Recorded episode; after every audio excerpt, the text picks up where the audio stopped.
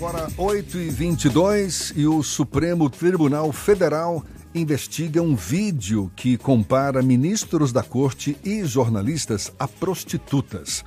A investigação sobre o conteúdo, que faz uma referência à jornalista Patrícia Campos Melo, está sob responsabilidade do ministro Alexandre de Moraes. O fato gera repúdio, inclusive por parte da deputada federal pelo PSB, Lídice da Mata, relatora da CPMI das fake news. A deputada federal Lídice da Mata é nossa convidada aqui no Isso é Bahia. Seja bem-vinda, deputada. Bom dia. Bom dia. Bom dia ao nosso programa Isso é Bahia. Bom dia a você, Beltrão, a Fernando Duarte já velho companheiro. Fernando Duarte tem jovem, história, né? tem história. Esse vídeo investigado pelo Supremo está também no contexto das investigações da CPMI das fake news? Está. É, nós tivemos um contato com o ministro Alexandre de Moraes, tivemos um contato também com a presidente do TSE e, e com a Polícia Federal. É, tudo no sentido de reforçar o tensionamento dessas instituições que já vêm fazendo isto, com esse momento que nós estamos vivendo e nos preparando para viver no, no processo eleitoral. As fake news têm uma ação extremamente deletéria, nefasta na sociedade brasileira. Em tempo normal, e que se intensifica e, digamos assim, agrava no processo eleitoral.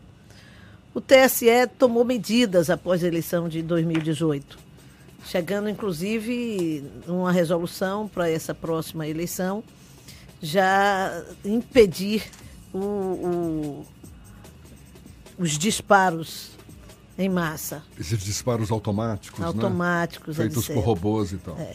Mas nós estamos vendo que, exatamente por uma medida é, de precaução no processo eleitoral, essa história está se intensificando agora no período pré-eleitoral.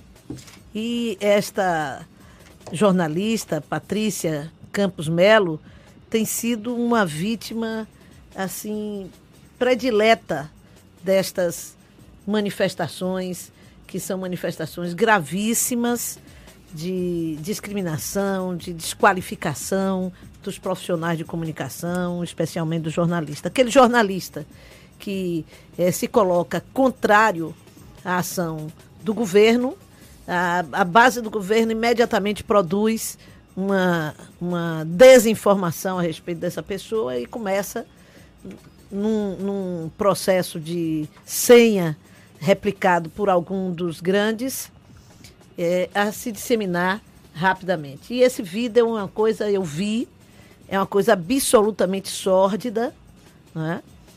E, realmente eu acho que é um momento da sociedade brasileira se unir para se colocar contra esse tipo de ação. Agora tem uma outra jornalista no jogo, digamos assim. A Vera Magalhães. A Vera Magalhães, que não, nunca foi é, contra o governo Bolsonaro, nunca se expressou claramente dessa maneira, e que agora, por ter divulgado a, a, a disseminação no, no WhatsApp dessa gravação do presidente da República, está sofrendo também um outro ataque vergonhoso. E no caso, por serem mulheres, sofrem um ataque mais deliberado, mais direcionado à sua condição de mulher, a buscar desqualificá-las, desonrá-las acima de tudo. Deputada, a gente vê um esforço muito grande de grande parte da sociedade para combater as fake news. A senhora mesma, como relatora da CPMI das fake news na Câmara dos Deputados, tem se empenhado nesse sentido, ou seja, para, enfim, criar mecanismos que, que, que, impeçam a disseminação cada vez maior de notícias falsas. Agora, o que, que a gente tem de efetivo como resultado desse esforço até agora? Olha, como resultado desse esforço, nós temos primeiro um debate aprofundado que creio que nenhum outro é, é, nenhum outro momento da Câmara dos Deputados é, conseguiu realizar com especialistas na área de comunicação, com especialistas na área do direito, com especialistas na área da tecnologia de informação, de informática, com as, as empresas de checagem, mostrando como elas podem atuar, com as empresas de tecnologia. E agora nós vamos nos preparar para ouvir as empresas é, que são as plataformas, né? o Facebook, o WhatsApp, o Instagram, para também poder analisar até que ponto há uma divisão de responsabilidade que faça com que essas empresas também possam responder, é, digamos assim, solidariamente em algumas ações. Quanto nós já estamos investigando um caso objetivo, que teve como protagonista uma, um, o senhor Hans River, que apresentou uma, uma um falso denúncia, testemunho, não é isso? E, e é uma denúncia na, na, na Justiça do Trabalho. Como decorrência disso, ele foi chamado, teve um, um, um testemunho com alguns pontos eh, questionáveis e finalmente ouvimos a empresa, a Iacos. E vamos ouvir, né, no início dessa semana, a M4, né, como uma empresa que a contratou, seguindo um roteiro da denúncia. Mas não é só este caso que nós estamos analisando. Acima de tudo, ah, nós temos muitas denúncias desculpem aí a tosse, temos muitas denúncias, é, denúncias dos próprios deputados, muitos casos apresentados por deputados, é o deputado russomano que apresentou, também tem um outro deputado do, do Rio Grande do Sul que apresentou uma denúncia, onde eles são vítimas, o, o senador é, é, Randolph, que está se tornando também uma vítima, um alvo central dessas manifestações. Então, nós temos essas, essas denúncias graves é, contra personalidades da política e do Congresso. Temos casos de cidadão comum que denunciam, que nos enviam denúncia. Sobre cada uma dessas denúncias, nós não temos tempo para nos debruçar sobre elas, a não ser sistematizá-las e encaminhar às autoridades devidas. Né? Tempo de funcionamento até abril. Mas, junto com este caso, é, que nós estamos investigando, temos também o caso da denúncia da deputada Joyce Hausemann e do deputado Alexandre Frota e de outras personalidades, como é o caso do, do general Santos Cruz, que não chegou a afirmar uma denúncia da constituição do gabinete de ódio, mas que é, confirmou a existência de um gabinete de assessores especiais do presidente, vinculados à área de comunicação, com alto, alta influência junto ao presidente da República e que tem uma, uma característica muito própria. Né?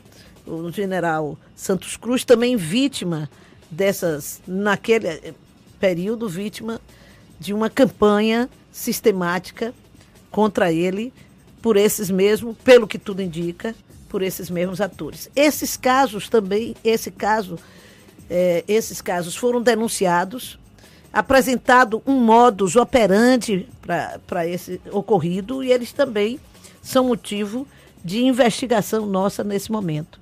Nós, enquanto CPMI, não temos muita condição, com as condições que recebemos da Câmara e do Senado, de a mais casos diante do que está acontecendo. O que nós estamos analisando nesses dois casos é a tentativa de estabelecer uma regra geral do funcionamento, e acho que isso está claro já, e vamos apresentar o seu relatório no final. Claro que alguns falam de estender o prazo da CPMI, se ele for é, é, estendido e dado mais condições de trabalho, nós teremos possibilidade de ir mais adiante. Mas por enquanto está previsto para é, até nós, abril. Nós né? estamos, é, nós e... estamos agora com uma necessidade de ter uma, uma, uma sessão deliberativa para definir, por exemplo, é, eu já estive com o, o delegado-chefe da, da superintendente da Receita ou da é, Polícia, Polícia Federal. Federal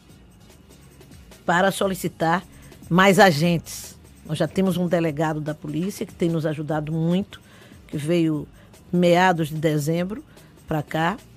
E é, necessitamos de dois agentes agora que possa confirmar essa atuação e, e, e dar uma, um caráter de equipe ao trabalho que o delegado já vem competentemente realizando. E, é, é, e também precisamos da quebra de sigilo, daquelas denúncias feitas de números já localizados, números entregues, inclusive, pelo, pelo WhatsApp, em processos anteriores. Para isso, nós precisamos dessa audiência de, deliberativa que esperamos em breve poder acontecer. Para nós é mais importante, nessas próximas sessões deliberativas, ter essas ações definidas do que convocação de qualquer outra pessoa, já que nós temos ainda um grande número de pessoas a serem ouvidas.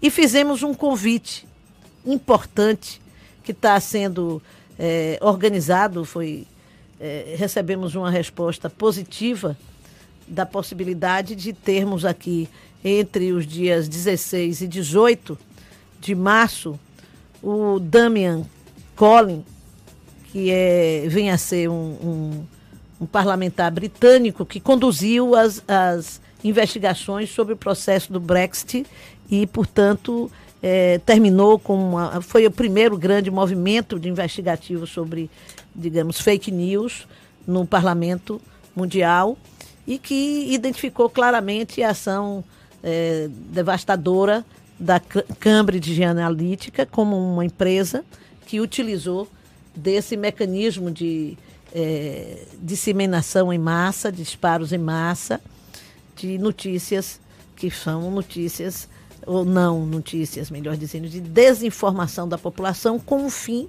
de alcançar é, um resultado negativo. Deputada, o caso específico do Hans River e da Patrícia é, Melo Campos, Campos Melo, eu nunca lembro o sobrenome dela, é, vai ter uma, uma, ação, já que já ficou comprovado que o Hans River mentiu na CPMI. Ele vai responder por esse caso, por essa Já mentira? foram feitas denúncias, crime ao Ministério Público. Agora cabe ao Ministério Público pronunciar-se. Nesse caso, é a Procuradoria-Geral da República? É a Procuradoria-Geral da República. Porque foi numa, CPI. CPMI. CPMI. Entendi. E uma outra questão. É, tem uma discussão premente sobre uma eventual convocação do Carlos Bolsonaro, filho do presidente da República, que é considerado uma das figuras essenciais nesse chamado gabinete do ódio. Existe a possibilidade do Carlos Bolsonaro ver se convidado ou convocado pela CPMI das fake? Já há um requerimento para que ele seja convocado, um requerimento antigo, desde o ano passado. Ele e um grupo muito grande de, de, de pessoas. É, o, o, nós temos o, a definição, a presidência da Câmara, ou da CPMI, é, deveria tomar uma decisão em fazer uma seleção, né, de, ou simplesmente botar todas as, as, as audiências previstas para ouvir pessoas num bloco para serem é, é, para serem convocadas. Eu acho que é preciso fazer uma seleção de blocos, mas vai caber ao presidente analisar essas essas possibilidades. As empresas Facebook, é, o Facebook detém, além do Facebook, o Instagram e o WhatsApp e o Twitter. Elas já estão com convocação já programada para as próximas semanas? Já desde o período inicial, nós estamos propondo que elas sejam convocadas mais para o fim, do meio em diante, para que, inclusive, confirmada a vinda do Damien, ele possa é, também trazer o testemunho, porque ele foi a primeiro, nessa primeira investigação, a confrontar a posição do Facebook. Né? E é, há uma. Nas últimas. É, de, nos últimos debates, por exemplo, nos Estados Unidos com o Facebook, já houve uma mudança de posicionamento do, do Facebook, e, é, declarando que era possível e talvez necessário uma regulamentação estatal, porque Fernando e, e Beltrão, a gente não é uma questão fácil. Muita gente pergunta: o que é de concreto? Essa CPMI é diferente de outras, onde o crime está claramente definido no, no Código Penal. Não existia esse crime. É, deixa... Não há esse crime definido no Código Penal. Eu sei que existe todo um esforço para para se chegar a provas, não é? Uhum. Para que de fato a, a, as denúncias sejam, enfim, baseadas em fatos reais. Agora, pela sua percepção, deputada, certamente a senhora tem essa percepção. É, pessoas que, que, que, são claramente envolvidas com essa disseminação de fake news. A gente fala aí do gabinete do ódio. A senhora citaria nomes de, de pessoas que, que, que, que, claramente têm envolvimento, pois são é. responsáveis? Não, não, não, eu não posso citar nomes e depois cometer o mesmo que eles cometem, a irresponsabilidade. Né? É, na verdade, no gabinete do ódio, há acusação de pessoas que, segundo aquelas que os acusaram, já estava participando de um processo de, de disseminação de notícias falsas se é possível haver notícias falsas, de desinformação e também de, de uma, uma campanha de ódio desde o período eleitoral. Algumas dessas pessoas foram para o gabinete do presidente da República e tem hoje uma acusação de que elas têm esta função no gabinete da presidência da República. Eu não posso afirmar isso sem uma conclusão dessas investigações, mas há claros indícios. Se no passado já foi permitido, possível, através de indícios apresentados, o Ministério Público condenar e culpabilizar pessoas, eu posso garantir que os indícios são muito fortes da participação dessas pessoas. Quando eu falo também que não há crime definido no, no Código Penal, é, é, é, vírgula. Os crimes de calúnia, de injúria, de difamação estão previstos. Estão previstos no Código Penal. Só que eu penso que é necessário uma definição maior ainda. Talvez uma discussão sobre intensificação de penas, porque ninguém nunca é condenado pela, por exemplo, por, pelo crime é, contra a honra, né? os ataques contra a honra, por, pelo seu baixo teor ofensivo no, no Código Penal, penas pequenas. Então termina que no máximo alguém paga uma, uma, é, uma, uma, cesta básica é. ou uma multa pequena. Então, essas questões precisam voltar a ter centralidade na, na, na no Código Penal em função da sua mudança né, de disseminação. Antigamente, se eu dissesse que um de vocês era falasse mal ou inventasse uma mentira, qualquer um de nós, o senhor como jornalista, eu como política, fizéssemos uma acusação um ao outro, ele podia levar uma semana, duas semanas para as pessoas saberem. Hoje, nessa, nessa em segundos, as pessoas sabem. Nessa complexidade toda, qual é a maior dificuldade que a senhora enfrenta hoje na CPMI das fake news? Olha, primeiro estruturais. Né? Nós só agora estamos conseguindo uma sala para trabalhar na, no Senado Federal só há duas semanas atrás. Na verdade, eu acolhi toda a equipe da CPMI comigo no meu trabalho e, e essas condições não tem mais é, maneira de continuar, porque a equipe cresceu em função dos, das dificuldades. E é, a outra é uma, uma, uma compreensão de maioria da comissão de combate real a esta prática. A senhora sofre algum tipo de pressão? Postura, claro. Há uma, passei a ser alvo também desses ataques. Em muitos momentos, eles se dirigem é, sistematicamente à, à chamada é, milícia digital, né, vem contra mim, vem contra todos aqueles que podem e ameaçam, né, ameaças veladas e, e, explícitas, dizendo que esperam ver como é que vai ser o meu relatório, quase dizendo se o relatório não for do nosso é, é, agrado, vai ser uma, um ataque geral. É isso, mas nós tem, estamos na luta. A senhora tem adotado alguma medida de segurança? Ah, medida de segurança, sim, até inclusive com a presença do delegado é, da Polícia Federal, que está acompanhando todo o trabalho, que fica uma boa parte desse tempo comigo, né? Mas, é, principalmente, de denunciar, de articular, de, de é, fazer com que a imprensa toda, todos os meios de comunicação, compreendam a necessidade de ter um foco no combate a esta coisa. É, é, saiu agora, e para nossa alegria, a denúncia no próprio carnaval, né, com a, a, a escola de samba são Clemente, se não me engano, que teve uma ala sobre essa questão de fake news. Exato. Há um ataque, veja como são ataques diversificados. Nós temos, quais são as dificuldades que nós temos? Quando nós falamos em é, penalizar, em definir melhor os crimes, aí uma parte dos juristas consideram que é necessário muito cuidado, juristas garantistas, para que a gente não fira alguns direitos essenciais. Na própria área da comunicação, todos se preocupam muito em garantir a liberdade de expressão, que nós também temos todo compromisso em garantir. Mas é preciso separar, fazer uma fronteira entre o que é liberdade de expressão e o, é, que é enxovalhar e fazer uma campanha de prejudicar pessoas e a sociedade. Está aí a questão da coronavírus. Né? E com a coronavírus, hoje o secretário da, da Saúde falava na televisão que o sarampo mata 5, 15 vezes mais, disse ele, 15 vezes mais do que o coronavírus. A própria gripe, né? né? 15 vezes mais.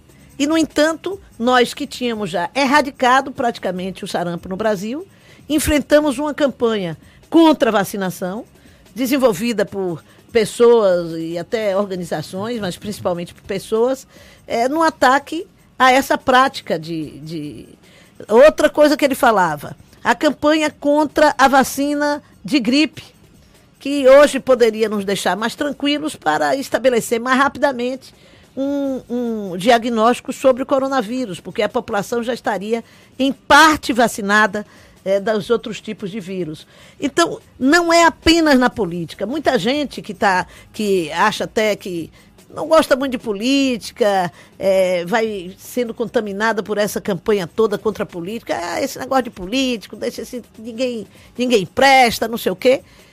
Não tem ideia de quanto essa prática é negativa à sua vida, à que vida da sociedade brasileira. Está presente em todas as Porque áreas. Porque ela está presente em todas as áreas. Deputada, a senhora certamente tem aí um longo caminho pela frente e a gente torce para que o resultado desse esforço todo seja super positivo. Deputada federal Lídice da Mata, relatora da CPMI das fake news no Congresso Nacional, conversando conosco aqui no Issa Bahia. Muito obrigado. Obrigada a vocês, estou à disposição. E um bom dia para a senhora. Bom dia. Agora 8h45 na tarde, FM.